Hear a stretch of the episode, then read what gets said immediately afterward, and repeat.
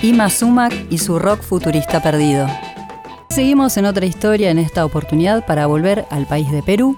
En este caso vamos a hablar de una cantante absolutamente consagrada y reconocida mundialmente, así que en ese sentido no vamos a descubrir nada nuevo, pero sí vamos a explorar un costado fugaz, un paso fugaz que tuvo por el rock.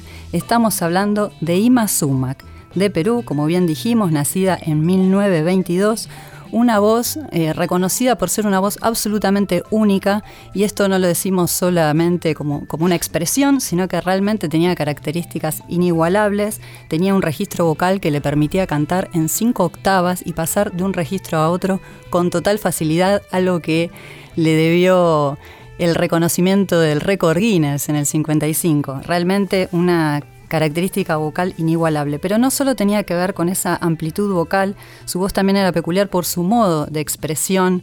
Ella se había creado en la naturaleza, había intentado siempre recuperar y imitar los sonidos de la naturaleza, sobre todo el canto de los pájaros, y entonces jugó mucho con su voz y exploró y experimentó muchísimo con mucha versatilidad, utilizando sonidos, susurros, gritos, rugidos, algo muy emblemático también para la época, así que eso ha marcado y definido parte de su impronta como cantante, pero sobre todo también fue muy reconocida porque interpretaba de un modo lírico todo lo que era la música andina y sin embargo no tenía formación lírica, fue una absoluta autodidacta. Tenía una técnica propia, había desarrollado que fue incluso estudiada, investigada, tanto desde la medicina como desde quienes eh, estudian canto, se la nombra como la triple coloratura.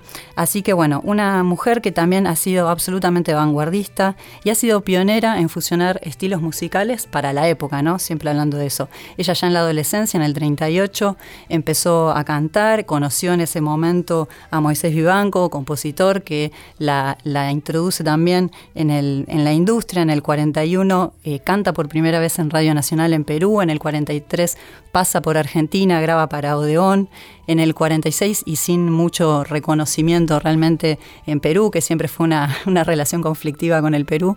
Este, bueno, deciden finalmente los dos irse junto a Cholita Rivero, una contralto de Bolivia, deciden instalarse en Nueva York. Como trío participan en el Carnegie Hall, bueno, hasta que en el 49 eh, la contratan de Capitol Records para ya hacer los discos que la consagrarían internacionalmente. Capitol aprovechó al máximo lo que fue este exotismo latinoamericano que proponía IMA y con una presencia descomunal y, mucha, eh, mucha versatilidad. Así que bueno, en todos esos discos que grabó en los 50 tuvo un éxito rotundo.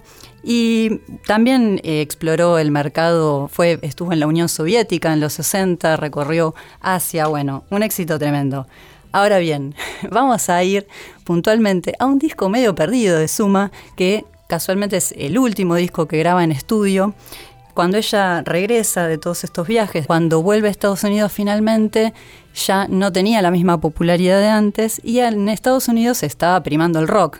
Entonces ella con, este, con esta impronta siempre experimental decide incursionar con un disco en el año 1972, lanza el álbum Miracles con Les Baxter como productor, incluye ahí 10 temas, esto sale por London Records, y el disco se, lanza y no tiene la repercusión que hubieran deseado. Más allá de que logra conquistar nuevos públicos, finalmente no, no, se instala como habían pensado y a la vez hay un montón de temas contractuales y discusiones con la productora y la disquera y demás. Finalmente deciden retirar el disco del mercado. Ella igual toca algunos temas, eh, canta junto con Los Daicos, una banda de, de Perú, hace algunas presentaciones en vivo con estos, con estos temas, pero es un disco que queda ahí medio perdido, ella después se retira por un tiempo, no va a volver a grabar discos en estudio, entonces queda este disco un poco perdido por ahí. Finalmente, en el 98, unos cuantos años después, se hace una reedición, una remasterización de este disco y al, em, al conectar con esta grabación que se había hecho inicialmente en el 71, eh, incluyen dos temas que no habían sido incluidos en la primera versión. Entonces el disco que se lanza em, como una reedición en el 98 llamado Ima Rocks, Ima Rockea, incluye estos dos temas que habían sido en ese momento, para ese entonces, inéditos. Entonces vamos a escuchar uno de esos temas, Savage Rock o Savage Rock, es rock salvaje, que fue grabado, como dijimos, en el 71 para el disco que se lanzó en el 72, pero que solo vio la luz recién en el 98. Vamos entonces con Savage Rock por Ima Sumac.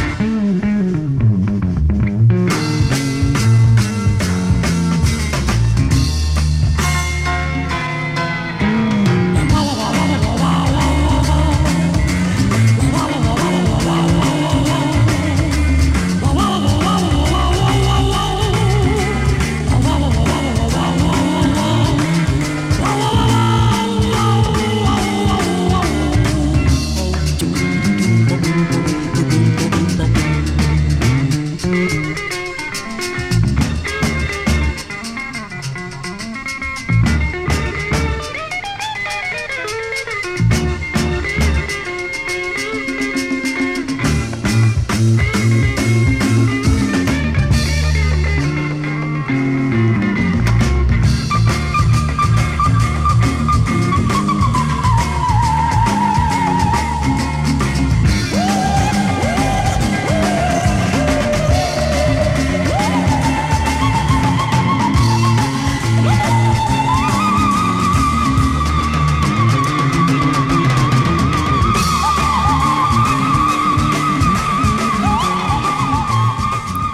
Ima Sumac con el tema Savage Rock, publicado en Ima Rocks. Otra historia. Con Claudio Kleiman, Víctor Tapia, Valeria Pertón y Mauro Feola.